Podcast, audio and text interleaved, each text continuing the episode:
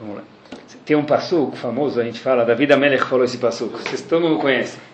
Tem uns Ashkenazim, principalmente, que cantam esse passuco no Shabbat. É um passuco do Terrilim. Ach tov chesed irdefuni kol né? Qual a tradução? David Amelech falou o seguinte, olha, Ach tov chesed irdefuni kol Eu vou fazer o quê? Perseguir, eu vou ir atrás, essa tradução simples, Tov, bondade, e. Quer dizer, coisas boas, e Chesed, bondade, e Kolim Echayai. David Amelech estava falando, olha, eu quero perseguir coisas boas e fazer bondades na minha vida. Mas a palavra que aparece no Teilim, que David Amelech falou, e cada palavra ela é minuciosamente bem escrita, é Irdefuni. Qual a tradução da palavra Rodef? Rodef é quando eu, é um quem está me perseguindo, aparece até na Lachá algumas vezes. Rodef é alguém que está me perseguindo e se alguém está me perseguindo, o que eu estou fazendo? Fugindo.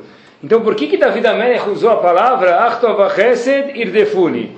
Quer dizer, a bondade e o Chesed vão correr atrás de mim e eu vou fugir disso. Qual a lógica de alguém fugir? Alguém fugir de coisas boas? Nunca vi isso. Alguém fugir de bondades? Nunca vi isso. Então, por que que David Amelech falou que elas vão correr atrás de mim? A palavra Rodef é perseguir. Sempre que alguém me persegue, principalmente hebraico, eu estou fugindo disso. Se a gente for olhar, eu me inspirei no shur da semana passada, é uma tangente do shur da semana passada, apesar de ser completamente independente. Se a gente for olhar em toda a história do Êxodo, na saída do Egito, a gente vai ver que tiveram os momentos mais bonitos, assim, talvez mais gloriosos, mais lindos que tem na história do povo. A gente pudesse fazer uma, um livro da história do povo, tá bom? Com fotos, e tivesse fotos verdadeiras daquela época, em máquinas é, coloridas, preto e branco, talvez não ia ser digital, mas essa é uma coisa muito bonita, eu fiquei pensando. A gente podia imaginar os Yodim saindo de repente, né? E o mar se abre, todo mundo passa, e os egípcios se afogam lá dentro.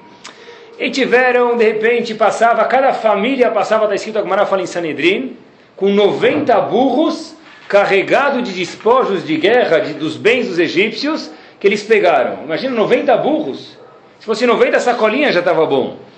90 burros saíam carregados de despojos de guerra, as propriedades que eles pegaram dos egípcios durante todo o tempo que eles estavam lá. Imagina só que livro bonito que ia ser a glória de Ben sabe? No fim a gente saiu vencedor. Dez milagres, os dez, as dez pragas. E nenhum Yehudi ele era atacado, e o egípcio que estava do lado dele morria. Por exemplo, o Yehudi pegava um copo fazia sabe maranan, era vinho o egípcio pegava esse mesmo cobre, fazia sábio maranã, era tinto, mas era o que? Sangue. Do lado dele, o mesmo copo que ele pegava, ele roubava do judeu, virava o que? Sangue. Imagina que coisa bonita. Até que de repente a história conta pra gente que os Eudim estão saindo do Egito e aí tem 600 carruagens vindo atrás da gente. A gente está fugindo, uh, graças a Deus, parou, ficou para trás, a gente conseguiu fugir e 600 carruagens vêm atrás da gente. E literalmente, todas essas 600 carruagens que perseguiram a gente, atravessando o Yamsu, foram literalmente água abaixo. Se afundaram. Sus verochevó ramabayam. Tanto Paró, quanto, tanto os cavaleiros de Paró, quanto os cavalos de Paró foram água abaixo e ficaram afogados. Então imaginem só que livro lindo que ia ter, que esplendor que tinha Ben Israel. Só que tem um probleminha. Na saída do Egito tem um Midrash que ele é interessantíssimo. E todo Midrash vem para ensinar uma lição para a gente. Olha esse Midrash. O Midrash fala para a gente, é o Midrash Rabbah em Parashat Balotcha. Parashat Havdalit é, no Midrash Aleph. Algo fenomenal. O Midrash falou o seguinte. Tem um passuco no Tehilim e o Midrash analisa a saída do Egito usando esse passuco no Tehilim. David Amelech falou o seguinte: Vayamru alayam beyamsuf. O povo judeu se rebelou no Yamsuf. De novo, vai Amru Alayam Be Yamsuf. Que palavra está redundante aqui? Be. Yam Be Yamsuf. Quer dizer, o povo se rebelou no mar, no mar Suf. Por que, que fala duas vezes mar? Então o Midrash conta para a gente, analisando a saída do Egito, que houveram duas rebeliões na saída do Egito. Quais são as duas? Então a primeira a gente sabe muito simples. Diz o Midrash para a gente o seguinte, olha. Avotenu be Mitzrayim os nossos antepassados no Egito não apreciaram a bondade. Que bondade? Então diz o Midrash para a gente, olha, logo que eles saíram já se rebelaram no Yamsu. Primeira vez eles pararam na frente do Yamsuf, dá para entender muito bem. Eles olham para frente e tem o mar. E sempre que eu falo isso, eu faço questão de lembrar: não é piscina semiolímpica, não é piscina olímpica, não é a piscina debaixo do prédio, é mar. Imagina só, só vê mar, água, água, água e mais água. E atrás da gente quem tem? 600 carruagens com pessoas do exército do Egito. Imagina que aflição. Então eles se rebelaram, falaram para Hashem: o que a gente faz? E o Midrash conta que ninguém queria entrar na água. Como vai entrar na água? De novo, não é uma piscina. Quem vai atravessar o mar? O mar estava fechado, é um milagre que aconteceu depois. Até que diz o Midrash, Nachshon ben Aminadav, todo mundo conhece a história, Nachshon ben Aminadav, ele pulou, ele falou, eu vou. Começou a se molhar até que chegou água no nariz dele, ele fez o esforço dele e o mar se abriu. Aí está escrito, o Midrash conta que ele santificou o nome de Hashem, ele fez um Kiddush Hashem muito grande, ele provou que ele acreditava em Hashem, o mar se abriu, Aí o Passuco fala pra, até para a gente, é um Passuco que a gente fala sempre no Halel, Betzet Israel Mitzrayim, depois o Passuco termina dizendo, Haitá Yehudá Lekocho. Yehudá, Nachshon Ben Aminadav, que vinha da tribo de Yehudá, Lekocho, o que, que ele fez? Ele foi Mekadesh, santificou o nome de Hashem. Quando isso? No começo do Passuco, Betzet Israel Mitzrayim. Ou seja, o Midrash fala que teve duas rebeliões. A primeira rebelião foi quando o povo falou, a gente está com medo. Nachshon Ben Aminadab falou, vou resolver isso. Ele pulou e o mar se abriu. Só que o Midrash pergunta, como a gente mencionou anteriormente, vai Amru alayam beyam suf. Tem duas vezes a palavra yam, eles se rebelaram duas vezes. Qual foi a segunda vez que o povo judeu se rebelou no Yam Suf? Onde eles ficaram bravos com Hashem? E não aparece no Humash em nenhum lugar. Só que o próprio Midrash Rabbah responde isso. Olha pessoal, fiz questão de anotar as palavras, porque não dá para acreditar. Kevansh, então o mar já se abriu que, que tinha para se revelar? Kevan she'ardu letochayam hayam aletit. Quando eles entraram no Yamsuf, o que, que tinha lá no Yamsuf? O mar se abriu. Mas o que, que tinha antes de o mar se abrir lá no, no mar? Água. Estava cheio de lama no mar. Porque água e areia ficam um pouco enlamaçado. Pulando algumas palavras. Vaya omer Reuven le Shimon. Reuven falou para Shimon, fulano para Ciclano. Bemitzraim tit, o Beyam tit. Quando a gente estava no Egito, o que, que tinha para a gente trabalhar? Lama. lama. A gente fazia os tijolos com lama com barro, a gente produzia os tijolos. Chegamos aqui, saímos, passamos dez pragas, sofremos, apanhamos. O que aconteceu agora que a gente está atravessando o Egito? O mar. Que, que tem no chão? Lama. É, seria melhor ficar no Egito. Lá tinha lama e aqui o mar se abriu para a gente passar, tá certo, mas ainda está meio molhado e o meu sapato começou a sujar. Puxa, amanhã eu vou ter que ir no sapateiro de novo limpar o sapato. limpei faz dois dias atrás. E é claro, é óbvio, que a gente sabe que a água da praia com areia, todo mundo já brincou na areia, fez castelinho, com água é gostoso. Você quer jogar no amigo, é muito mais gostoso jogar areia com água, você faz aquele, aquele montinho do que jogar areia pura. Mas fica aquela laminha. Então olha que interessante, pessoal. O povo passou por dez milagres, dez pragas, no deserto eles estavam presos. De repente acontece um maior milagre. Em vez de gritar Yahu, o que o povo fez? Qual foi a reação? Diz o Pasuk, vai Amru alayam beyamsuf. Eles se rebelaram duas vezes. A primeira, quando eles não queriam entrar no mar, que dá para entender, porque dá medo. Mas Nachshon ben Aminadav pulou e o mar se abriu. Mas a segunda, ele falou, olha, puxa, acabei de comprar esse sapato no shopping do Egito. Gastei o meu salário inteiro de escravo lá. Agora vai sujar ele de areia, vai entrar areia no meu sapato, vai ficar lama no meu sapato, e o povo reclamou. Por isso que David Amelech falou, Alayam Beyam, duas reclamações tiveram lá. É incrível, pessoal, como eu fiquei imaginando como que dá para reclamar num caso desse. A gente já foi salvo, o que mais você quer? De novo, quando a gente saiu do Egito, de manhã no deserto é muito calor, quem já foi passear em Israel já sabe. Tá em Bnei Imagina um deserto ainda mais. Então a pessoa vai lá, é muito calor. De repente tinha ar-condicionado. De noite é frio, tinha aquecedor. Tinha toda essa proteção. A gente está reclamando porque tem um pouco de areia no sapato, porque tem, eles se rebelaram, diz o Passuque, assim quanto o Midrash, porque tem um pouco de areia. Então, se a gente for olhar para uma, uma outra passagem da Torá, a gente entende essa revolta, da onde veio, como uma pessoa é capaz de reclamar do fato que tinha um pouquinho de lama quando eles atravessaram o mar.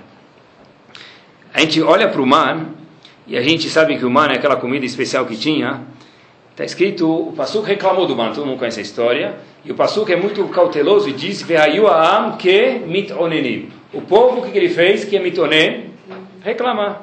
Mas o Pasuk não diz am mitonenim, eles reclamaram. O Pasuk, de novo, mais uma vez, diz, que mitonenim? Como que reclamaram? Então Rashi já fica assim, meio preocupado.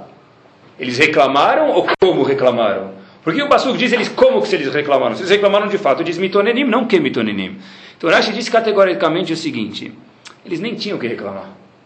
Não tinham que reclamar. Eles acharam uma desculpa para reclamar, apesar que não existia de fato uma razão verídica para reclamar. Por isso que o Pasuk diz, Kemitonenim, é como se eles tivessem reclamado, porque de fato eles sim reclamaram, porém razão verídica, argumento eles não tinham para reclamar.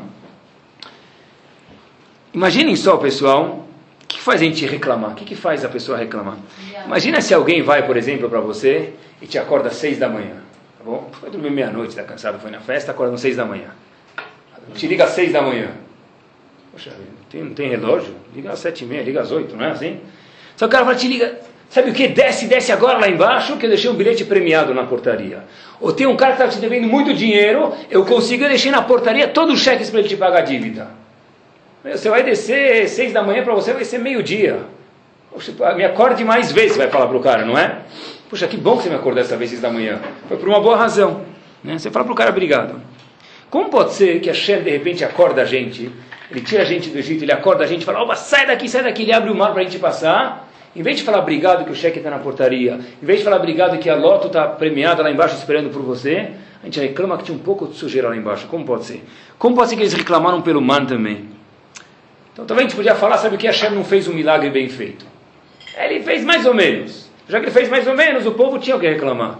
Mas o pastor disse que não tem razão. Eles, como no mar, eles queriam reclamar, mas não tinham argumentos. Então, de novo, se fez bem e a gente recebeu a bondade dele, como pode ser que uma pessoa reclama? Então, na verdade, pessoal, é interessante. Hein? Todo mundo na vida adora receber favores. Só que detesta pagar eles de volta, não é assim? É bom receber favores. Eu posso estar sentado e alguém vai lá e me dá uma carona. Eu posso ter alguma coisinha na fábrica, alguém vai lá e me dá uma dica. Puxa, é muito legal. Mas pagar de volta é uma coisa que muitas vezes incomoda a gente. Por exemplo, vamos dizer que alguém pergunta para você, eu já sei que estão pensando, já vou, já vou explicar, mas alguma pessoa pergunta para você o seguinte, olha, como está a tua parnassá? Como vai a tua parte monetária da tua vida, a tua financeira? Ah, yeah, né? Se ele for tzadik, ele vai falar, Baruch Hashem. Baruch Hashem quer dizer, ah, vai, o que que eu faça? Né? Baruch Hashem, graças a Deus, não é um Baruch Hashem assim, tipo, Tá, já foi, o que eu vou fazer? Então tá certo que ele está com medo do Ainara, e é claro que ele não precisa sair e falar, oh, eu ganho, todo mundo ganha X, ele fala, opa, estou ganhando 2X. Pra quê? Mais ainda, se ele falar isso, ele pode estar sendo insensível, porque tem pessoas que não estão ganhando isso, tá certo? Tem, tem Ainara, eu concordo com vocês. Pior ainda, talvez o cara está querendo pegar dinheiro emprestado, então você não vai querer abrir o jogo, né? não vai querer contar. Pode ser, tá bom. Mas muitas vezes acontece que a pessoa própria deixa de reconhecer. Quando ele fala muitas vezes Yane, não é só porque é Ainara, que é uma boa razão. A pessoa não deve demonstrar tudo para os outros, não tem razão. Mas uh, e se talvez o pai da pessoa, ou o esposo da pessoa, alguém assim que ele confia, que não vai estar Ainara? Pergunta. Então ele chega e fala, é mais ou menos. Quer dizer, muitas vezes, mesmo essa bondade que a Shem tem, pessoal. Para mulher, não, mulher não pode não. Muitas vezes, pessoal, mesmo essa bondade que a Kadosh Baruch Hu dá para a gente, a gente acaba não apreciando. Quer dizer, a pessoa acaba tendo essa bondade, ele acaba não apreciando, não só para os outros, Ainara, e é completamente certo isso, ser sensível com os outros, isso é 100% certo, mas a pessoa por si própria acaba não apreciando as coisas boas, as tovot que a Hashem deu para ele. Por exemplo, famoso exemplo, né? se uma pessoa faleceu, aquele famoso lá, é, tatataravô, família, primo da tia da avó, faleceu, era bilionário, deixou uma herança para ele. Só que ele nunca soube disso. O cara é rico ou não é? Financeiramente ele é rico. Talvez o Ministério da Fazenda vai atrás dele. Algum dia porque ele não está declarando. Mas ele nem sabia. Quer dizer, na prática esse cara não é rico. Ele tem dinheiro, mas ele não é rico, não é? Ele continua pobre, ninguém avisou. Ele é, igual, é pobre exatamente igual antes, na verdade, na prática. E, bom, eu, eu, eu, pensei que não ia falar mais de empregada, mas eu vou, pessoal. Eu, é incrível. Eu não sei porquê, minha esposa comprou faz já uns dois anos uma coisa para colocar no banheiro que você coloca, pendura as escovas de dente. Então, tem três furinhos e você coloca as escovas de dente de pé para não ficar na pia, assim, jogada. Então, uma vez eu voltei lá e eu queria tirar minha escova de dente e eu não conseguia, né? Então aí eu, eu chamei a moça falei, oh, mocinha, a senhora pode, a moça que trabalha em casa, tirar a escova, ela falou, não, não, o senhor tem que tirar por cima, tira por baixo. Eu falei, ah, tá bom. Aí eu puxei a escova por baixo, ela não se mexia do lugar. Ela começou a mexer, mexer, falou, olha, seu Ricardo, puxa, não sei como eu coloquei, não sei como que eu tiro isso daqui. Quer dizer, se eu quiser usar aquela escova de dente, que eu, eu tentei já puxar, eu que, quase quebrei o suporte lá, não saiu a escova. Se eu quiser usar a escova de dente, eu coloco a boca assim lá na escova, que não dá certo. Eu tenho uma escova, mas essa escova é inútil para mim. Se alguém perguntar, tem uma escova? Tem, mas eu não consigo usar. Falta é que comprei outra. Bom, uma escova não é big deal. Mas se uma pessoa tem coisas boas na vida, ele não aprecia, como essa escova aqui está lá no suporte, então o que, que serve essa escova? É como se ele não tivesse. É o tesouro embaixo da casa que ele nunca soube que ele tinha. Né? O que, que vale uma pessoa? Uma pessoa me contou outro dia que ele falou que ele trabalhou uma vez lá com os Estados Unidos, não sei o que ele fez, um americano, na, e aí uma pessoa depositou uma conta para pagar para ele e tinha que pagar. Só que desse, dessa conta que ele depositou na conta desse governo, vamos dizer, tinha um pouco de dinheiro sujo, não sei de onde veio, e Hazito, o cara que recebeu o dinheiro nunca sabia, todo o dinheiro dele ficou bloqueado durante algum tempo. Então, esse cara tem dinheiro, mas o dinheiro é de quem? É dele, mas ele não pode usar, então isso aqui não é chamado Ashir. Tudo que a gente tem, pessoal, a gente não admite que a gente tem, mesmo para nós mesmos, para uma pessoa que a gente tem confiança, então a gente não tem de verdade. Porque a gente não aprecia isso. É um tesouro que eu tenho embaixo da mesa, mas eu nunca usei ele. É a escova de dente que está presa. É a conta que está bloqueada. Isso que disse Davi Amelha. Olha que bárbaro. Uma vez Manosh falou o seguinte. Quer dizer o que? Davi Amelha estava falando Hashem. Bondade. E, quer dizer, Hesed, bom, fazer atos de bondade. E coisas boas me perseguem. A gente perguntou o que quer dizer Irdefuni. Me perseguem e eu fujo disso. Por que Davi Amelha usou que normalmente as pessoas fogem disso? Se uma coisa boa vem atrás de mim, eu não preciso fugir disso. A resposta é muito simples, pessoal. Se a pessoa falha em ver isso como Hesed, a pessoa fala, puxa, olha, se eu ver isso como Hesed, eu tenho que agradecer a Hashem, isso é uma responsabilidade muito grande. Então isso aqui está indo atrás de mim, as coisas boas estão indo atrás de mim, o que, que eu faço? Eu fujo. Eu não aprecio, é como se eu não tivesse. Então Davi Amelech foi minucioso quando ele disse, Achtova Irdefuni, eles vêm atrás de mim, Porém, o que, que eu faço? A tendência do ser humano é eu fujo disso. Mas por que? Uma coisa boa você foge? Porque no momento que eu aceito isso, eu aprecio, eu estou devendo para Kadosh Baruchu. No momento que eu faço o quê? Que eu vou lá e fujo disso, então eu não preciso pagar para ele, mas no fim, quem está sendo a pessoa mais pobre do mundo, na verdade sou eu. Sabe que eu vi uma história, conta uma historieta aí, então. Tem um pouco a ver com o choro passado, me inspirei, mas. Uh, Sabe que uma vez tinha um cara dono de um comércio, e aí ele falou que ele encontrou um poeta que era muito amigo dele, aquele Olavo Bilac. O poeta era muito amigo dele. Ele falou, seu Olavo, você não pode me dar uma ajuda? Eu tenho uma fazenda que eu queria vender ela, e você é um bom poeta, então escreve um texto bonito, a gente coloca no estado de São Paulo, classificados para vender na propriedade. Então disse que o cara foi lá, colocar o anúncio no jornal. Aí o poeta escreveu de um jeito bem bonito, assim, duas frases. Vende-se encantadora propriedade, onde os pássaros cantam ao amanhecer, no estêncio arvoredo. Puxa, que bonito. Cortado por águas cristalinas de um rim, lindo ribeirão. Estou terminando. A casa banhada pelo sol nascente oferece sombra tranquila nas tardes das tardes na varanda. Então o cara viu, ah, puxa, falou, olha, agora vai conseguir vender. Ele chega lá, põe esse jornal, põe um anúncio bonito no jornal, põe um quadradinho um pouco maior, paga um pouco mais. Aí ele chega lá, depois de três meses, ele vê esse senhor esse poeta Bilak fala, ei, o poeta pergunta para ele, Habib, será que o meu anúncio foi bom? Será que você teve um benefício disso? Ele falou, teve, tive, tá, gostei muito do seu anúncio. E aí, vendeu? Fechou um bom negócio? Ele falou, não, não. Poxa, como que aconteceu? Falou, depois que eu li o anúncio, eu percebi quanto minha propriedade era bonita, eu decidi não vender mais ela. Mas a verdade é a mesma coisa. Achtov defuni. No momento que a pessoa não sente, não sensibiliza que ele tem isso, pessoal, e de novo, não é para falar para terceiros, mas para pessoas que a gente tem confiança, eu preciso admitir para mim mesmo, vocês que eu tenho confiança, olha, Hashem, eu tenho Parnassá, eu tenho família, eu tenho saúde, daí por diante.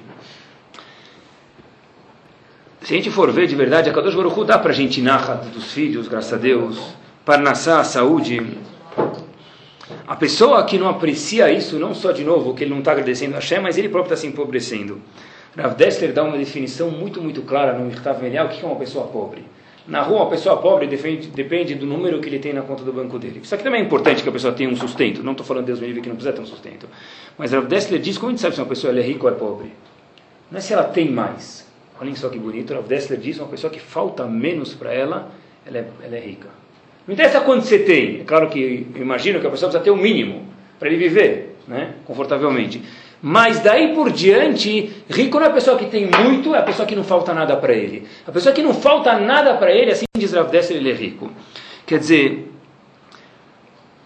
se a gente for ver, Baruch Hashem, nossos filhos, e daí, pessoal, a satisfação que a gente pode ter e a gente sentir isso, a gente se transforma em pessoas ricas. Então, a pessoa tem um amigo, né? Ele faz um favor para ele. Então a pessoa pode falar, puxa, Baruch Hashem, eu sou um cara rico, eu tenho amigos, tem pessoas que gostam de mim. Mas pode falar, olha, eu vou fugir do resto para não precisar devolver nada para ele. Esse cara não é meu amigo. Não só que ele não vira amigo dele, que ele vira inimigo. Ele fez isso só para se aproveitar de mim, para amanhã falar para todo mundo que ele me ajudou. Ele fez só isso porque ele tem um benefício no trabalho com isso. Daí por diante. Quer dizer, a mesma coisa, a pessoa a gente pode virar a mesa. Adam Arishon, o que, que ele fez logo depois que Hashem criou ele? Hashem criou ele no mesmo dia.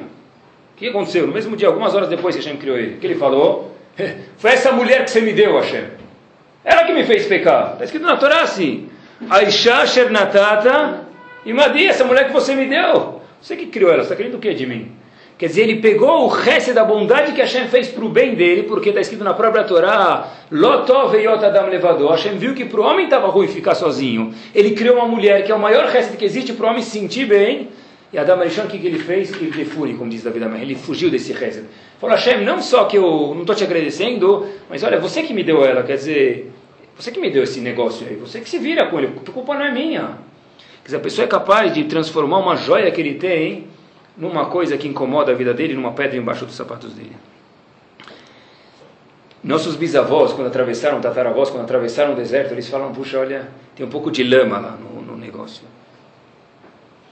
Como que reclamaram? Porque se a pessoa não quer apreciar o que ele tem, ele é rodef, o resto é rodef, ele, ele foge, ele não aprecia. Humano, pessoal, era a coisa mais bárbara que tem.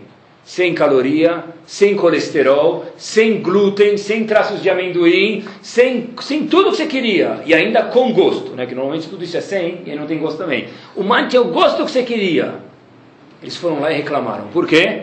Porque se a pessoa não quer apreciar, a pessoa pode ter a coisa melhor que tiver, a Hashem pode dar as melhores coisas para ele, e no fim, tem pessoas que sabem ter um dom, um dom negativo, é claro, de sempre reclamar de tudo que dão para ele. Talvez uma alahá lemacê para a gente, prática para a gente tentar praticar, eu pensei assim, para mim ajudou muito, diminuir no nosso vocabulário diário. Algumas palavras a gente pode diminuir. Yarabiana. Ah, Yarabi. Não aguento mais em português, né?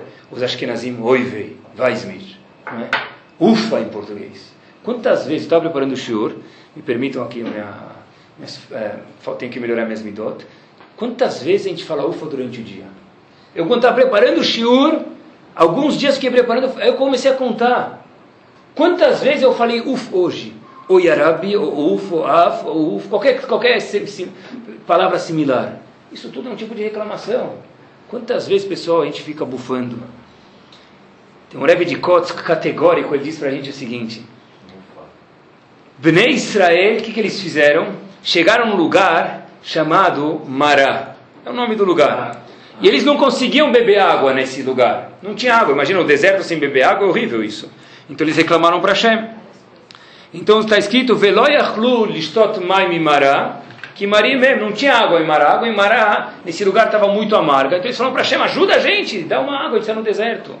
Por que não conseguiram beber? Que Marim, que as águas eram muito amargas lá no deserto, naquele lugar em Mará.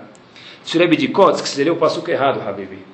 Veloyachlulishot Mará, eles não conseguiram beber água em Mará, porque que Marim, eles eram amargos. Quem é o sujeito oculto aqui? Eles, não a água, e sim as pessoas. Porque no momento que as pessoas estavam amargas, então estava tudo um lixo. Você pode dar a melhor coisa para um filho, o filho vai reclamar se ele não for um, bem, um bom agradecido. Para uma pessoa grande, a Kadosh Baruch e daí por diante. Se a gente colocasse, pessoal, cinco reais, podia colocar uma multa, eu pensei, né? Cinco reais num fundo, cada vez que a gente fazia um uf, existia um fundo milionário, não é?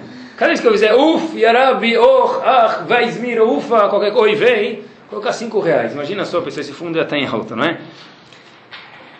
Agora eu queria dar mais um passo adiante e ver também, pessoal, o que, que, que, faz a pessoa reclamar, qual é a causa disso. Fora que a pessoa não quer reconhecer a bondade de Hashem, ou do amigo, da família, ou o que for. E aí a gente falou de novo que a pessoa que sai perdendo com isso, que ele fica a pessoa mais pobre, porque pobre é aquele que falta coisa para ele, que não aprecia o que ele tem.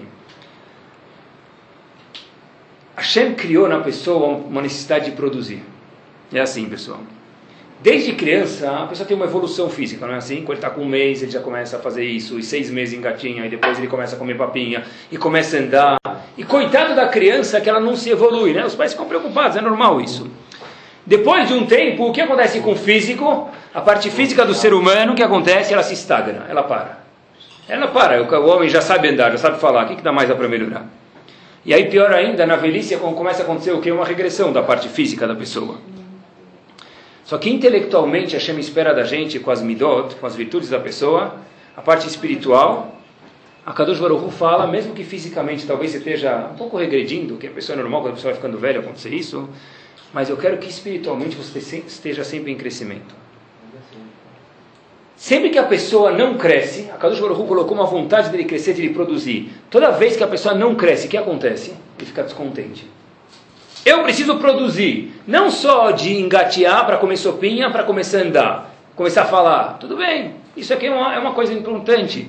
Mas eu, na parte interna, na parte de midot, na parte espiritual, também preciso crescer como pessoa. Se eu parar de crescer como pessoa, que talvez seja mais importante ainda, o que acontece? Está com vazio dentro de mim. Sempre que a pessoa tem um problema, tem um vazio, qual a primeira coisa que ele faz? Reclama. Ele reclama do meio que está em volta dele. Mas quem é o problema de verdade? Ele próprio. Quer dizer, a pessoa que não está satisfeita consigo mesmo, o problema é ele próprio, ele reclama dos outros. Sabe que Rav Shimshon Lefari Rish, aqui é muito Pode importante. Os objetivos que ele quer, então ele fica insatisfeito com ele. Pode ser, então talvez ele tenha objetivos mais do que ele pode, ou talvez ele não está se esforçando, ele precisa ver qual das duas razões, é verdade. Ou, ou talvez os objetivos não são coisas que preenchem ele, pode ser também, não? Se a, pessoa acha que o objetivo dele é, sei lá, fazer uma coisa X, isso não é que satisfaz de verdade a pessoa, então ele vai estar sempre correndo atrás de água, salgada e nunca vai estar com uma sede dele saciada. Né? Tem que ver, você tem razão. Tem que ver. Tá? Então, pessoal, o que, que depende a simcha da pessoa? Está contente? A Shimshon Refarish fala uma coisa que tem que lembrar para o resto da vida. A palavra simcha tem uma palavra irmã, com o mesmo som. Simcha, do lado dela, qual a palavra que tem? Tzmicha. Simcha e tzmicha são muito iguais. Se um israelense falar rápido para você, você é um brasileiro que não entende hebraico, você pode não saber se ele falou simcho, tzmicho. Você fala Ashkenazi ainda? Pronto. Simcha, tzmicha, simcho, tzmicha, você não vai saber. O que quer dizer simcha? Alegria. Qual a palavra irmã de simcha? Tzmicha. Que quer dizer tzmicha? Brotar, florescer, crescer, produzir. A gente fala na reza, matzmiach, querem Yeshua, que Hashem faça brotar Yeshua. Então, quando tem simcha, quando tem tzmicha, no momento que eu não me sinto que eu estou crescendo, eu não sinto que eu estou produzindo, acontece imediatamente que eu não estou bem. Quando eu não estou bem, eu começo a reclamar de todo mundo. Às vezes a pessoa acha que a pessoa está mal, ele não está bem. Então ele pega o avião, aí ele sobe, ele olha tudo lá de cima. Como está tudo lá em cima? Pequeno. Não é isso? Fala, ah, vou para outro lugar. Puxa, agora eu vou mudar. Vou para lá, vida nova. Shonemakom. Shonemazal, a pessoa muda. O que, que acontece? Muda o mazal. Mentira. Shonemakom, Shonemazal, quer dizer, a pessoa muda Shonemakom. Ele mudou de lugar. O que aconteceu com o mazal? Foi junto com ele. Shonema com a pessoa muda, mas ela vai junto. Se uma pessoa é uma pessoa brava, ele pega o avião, levanta, as casas estão pequenas, ele vai aterrizar na outra cidade, vai daqui para a China, morar em Tóquio. Quem chegou em Tóquio? O mesmo cara bravo, mesmo, ah, desculpa, estou no Japão. O mesmo cara bravo, não é? O mesmo cara chegou lá, uma pessoa descontente. Ele vai falar, puxa, quando eu mudar de cidade ou para Honolulu eu vou ficar contente. Claro que precisa de férias, mas ele vai para Honolulu, agora eu vou mudar de pessoa. O mesmo Reuven que estava aqui, o mesmo Yosef que estava aqui, foi para Honolulu, é o mesmo que está lá. Então, se a pessoa está contente, se tem tzmicha, aí tem simcha. E por que, que a pessoa reclama? Porque ele não está contente consigo, pessoal. al shloshad varim moment. Quais são as três coisas? Torá, Avodá e Gemilut Hasadim. Tem um Maral Mipra que a gente tem que decorar ele para o resto da vida. Três coisas que são os pilares do mundo é Torá, estudo da Torá, Avodá é a reza, e Gemilut Hasadim é a bondade. Diz o Maral o seguinte, olha, cada aspecto dessa Mishnah em Pirkei Avot lida com um ponto da vida da pessoa. Por exemplo, diz ele, Gmilut Hasadim, bondade. Com quem que se faz bondade? Com um semelhante, com alguma pessoa, a gente espera, né? Então, Gmilut Hasadim é eu com o próximo. Avodá é a reza. Eu com quem? Com Hashem. Pergunta o Maral, já foi Gmilut Hasadim. Bondade é com o próximo. Reza é com Hashem. E Torá é com quem? Diz o Maral de Praga, a Torá é consigo mesmo. Quer dizer, eu com Hashem, eu com o semelhante e eu comigo mesmo quando estudo o Torá. Só a Torá é capaz de canalizar a pessoa para sentir essa alegria. A pessoa pode procurar alegria em todos os lugares. A alegria de verdade aquela satisfação de baixa na Torá. Porque Hashem fez a gente assim. Um carro que precisa de gasolina, se eu colocar gás nele, não vai funcionar. Se eu colocar Guaraná é mais caro, não vai funcionar lá dentro. Eu preciso de gasolina. Kadosh Baruch Hu criou o ser humano com a necessidade de crescer, de tzmicha. E assim a gente tem a tzmicha.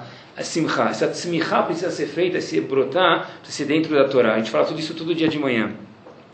Rodul Hashem, a gente fala de manhã, Rodul Hashem Kirubishmo, daí por diante. Ismach Lev Mevakshe Hashem, está escrito. Só que em Divrei Amim, a gente fala no comecinho da reza, tem que chegar cedo. Ismach Lev Mevakshe Hashem. E Hashem fez que a gente falasse isso todo dia na reza. Quem vai ficar contente? Ismach Lev Mevakshe Hashem. Aqueles que procuram Hashem. Porque quem está procurando, automaticamente, 100% está crescendo na vida, pessoal. Eu vi uma história, e olha que interessante, pessoal, quando a pessoa precisa crescer e essa pessoa se sente satisfeita mesmo. Tem uma história que aconteceu na Rússia. Escutei ela nas férias, depois eu li num livro, agora faz um mês atrás. Teve uma mãe que na Rússia, na época comunista, a gente sabe que era difícil lá cumprir a Torá. Então a mãe tinha, teve um filho. Esse filho, logo que nasceu, ela viu que ele estava um pouco fraco e a gente sabe, quando está fraco é proibido fazer Brit Milá, a gente tem que tomar muito cuidado, porque o Brit Milá não pode prejudicar a saúde do menino. Então a mãe já viu que não ia conseguir fazer Brit Milá no começo. Passados 10 meses, o filho conseguiu fazer Brit Milá. Então é claro que eles juntaram um minyanzinho de 10 pessoas lá, tudo escondido, como se fazia na Rússia. E aí depois de 10 meses está tudo pronto para fazer o Brit Milá. Então eles chamaram o Morrer, a pessoa que vai fazer a circuncisão. Logo depois que fazem o Brit Milá, o menino estava com 10 meses, já imagina o tamanho. Aí a mãe foi lá e deu um beijo no menino e desmaiou. Todo mundo que estava em volta falou o quê? Puxa, imagina, até para a gente foi assustador, 10 meses, imagina quanto sangue sai, quanto o neném chora. Muito diferente de oito dias. Puxa, até eu desmaiaria. Logo foram acudir a mãe, ajudar a mãe, pegaram a mãe e tudo. Logo depois falaram para a mãe, puxa, olha, queria entender ela, se ajudar, puxa, deve ter sido difícil a senhora ter visto tanto sangue do filho, ele grande, você também desmaiaria. Ela olhou para eles, respirou, se sentiu melhor, falou: Olha, você acha que eu desmaiei por causa do sangue dele? Não foi por isso que eu desmaiei. Eu desmaiei pelo beijo que eu dei nele. Como assim? Desde quando que uma mãe que dá um beijo a um filho desmaia? Ela falou que eu sei que aqui era muito difícil fazer Brit Milá. E quando tem oito dias o filho, é difícil, mas é. Todo mundo faz, a gente dá um jeito, ele é menor, dá para dar um jeito. Meu filho, eu sabia, desde que ele nasceu, que ia demorar alguns meses. E eu fiquei com medo que ia ficar preguiçosa, não ia fazer Brit Milá no meu filho. Portanto, eu prometi para mim mesma, imaginem só uma mãe que tem um filho, não dar um beijo no meu filho até quando? Até depois do Brit Milá dele. E o primeiro beijo que eu dei no meu filho foi depois de 10 meses de vida. Logo que eu dei esse beijo, eu desmaiei. Foi por isso que eu desmaiei. Pessoal, imaginem só uma mãe, quando o filho nasce, fica no colo, na maternidade, não pode dar beijo. Esse é o maior castigo que pode existir no mundo. Mas a mãe falou: Olha, eu quero garantir que eu vou fazer Brit Milá. Eu quero garantir que eu vou ter esses valores. Eu preciso crescer, eu preciso brotar. A mãe só deu um beijo no filho depois de 10 meses. E isso não precisa nem de explicação. Que fez com que o filho de verdade desmaiasse. Rav Pam tem um livro, Rosh de Toravadat, chamado Atarale Melech. E ele fala, não um livro, mas ele uma vez contou, que não tem uma palavra a mais nesse livro. Ele leu esse livro mais de quatro vezes e não achou uma palavra a mais.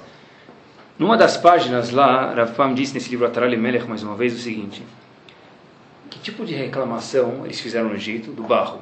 Tipo reclamação na saída do Egito. Eles fizeram na saída do Egito no deserto, o mar não está tão bom para a gente.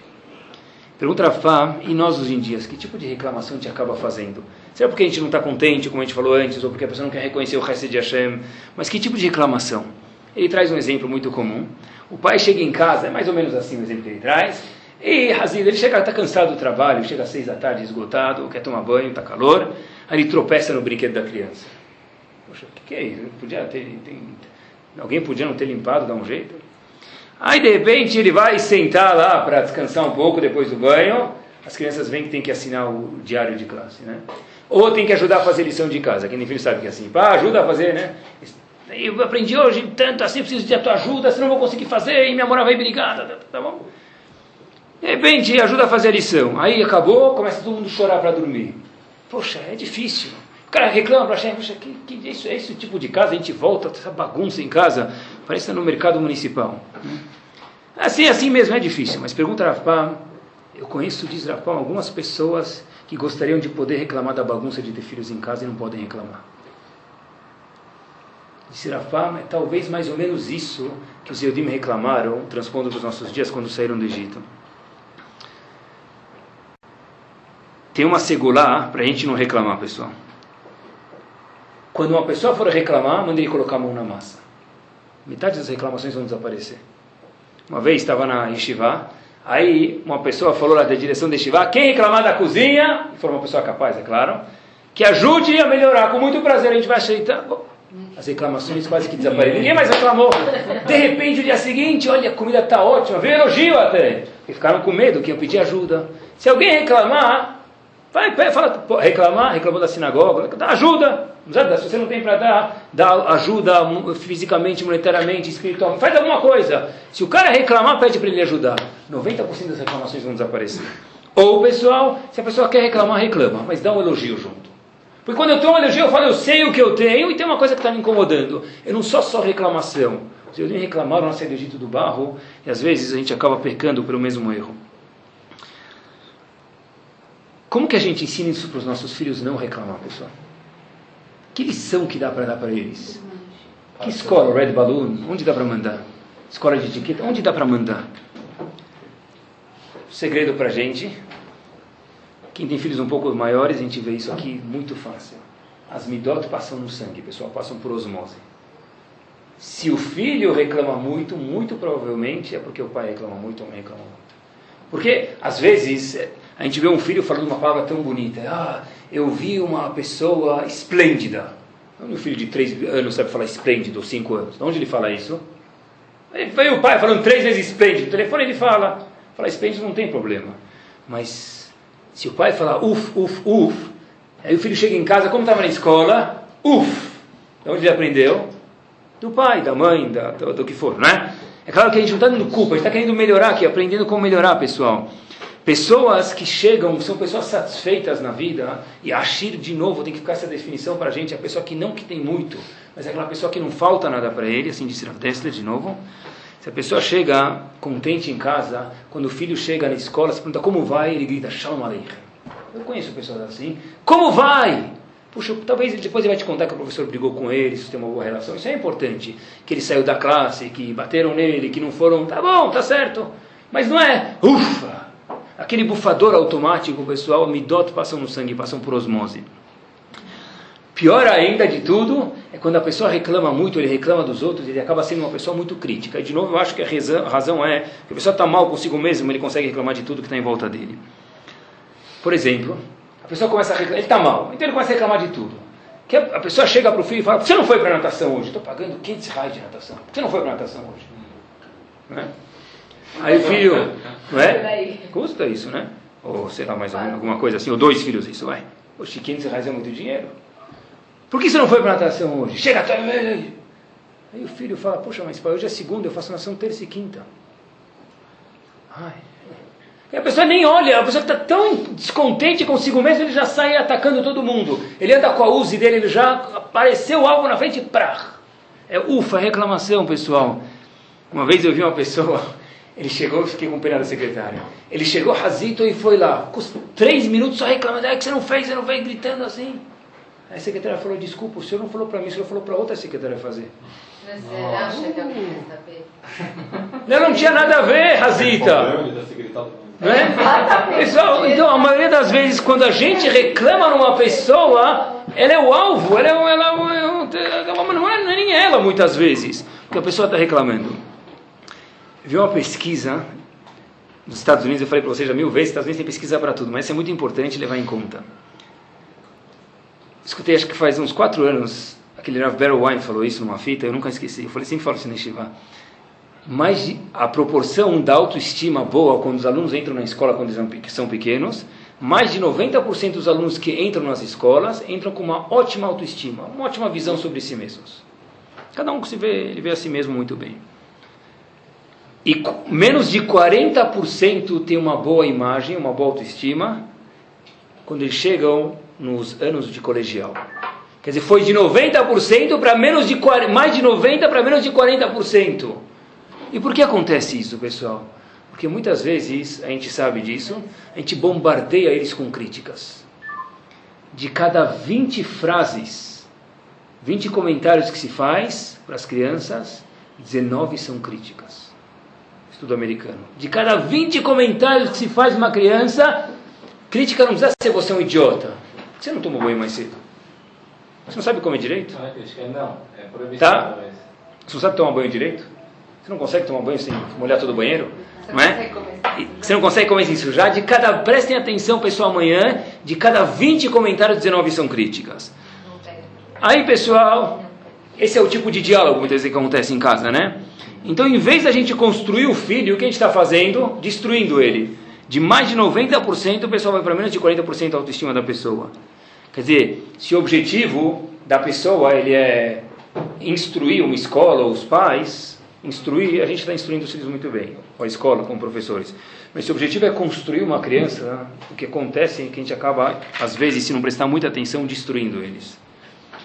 E o maior teste de reclamação vem aqui, pessoal. E eu chega no restaurante kasher. Eu sei que não é fácil. Mas eu chega no restaurante kasher.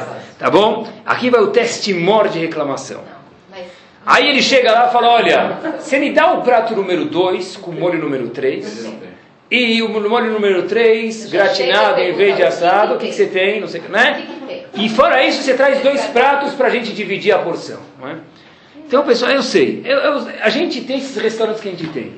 O fato de reclamar só traz imidot ruins para a gente, não vai chegar em nenhum lugar. Se você quer, come em casa. Se você não, mas então, se você quer ajudar, senta reclamando, entra na cozinha. Tá, agora. Se você reclamar lá fora, chegar, oh, tá horrível, não sei o que lá, coloca a touca e entra na cozinha. Põe o avental, a touca e entra na cozinha. Porque eu entendo, mas isso aqui não adianta, muita gente só reclama, reclama, reclama, a gente não chega a lugar nenhum. Isso é uma midá que os Yodim tinham, pessoal. Tá? É um problema que tem aqui ou não tem aqui, mas a gente vive assim, e quem fica pobre com isso somos nós.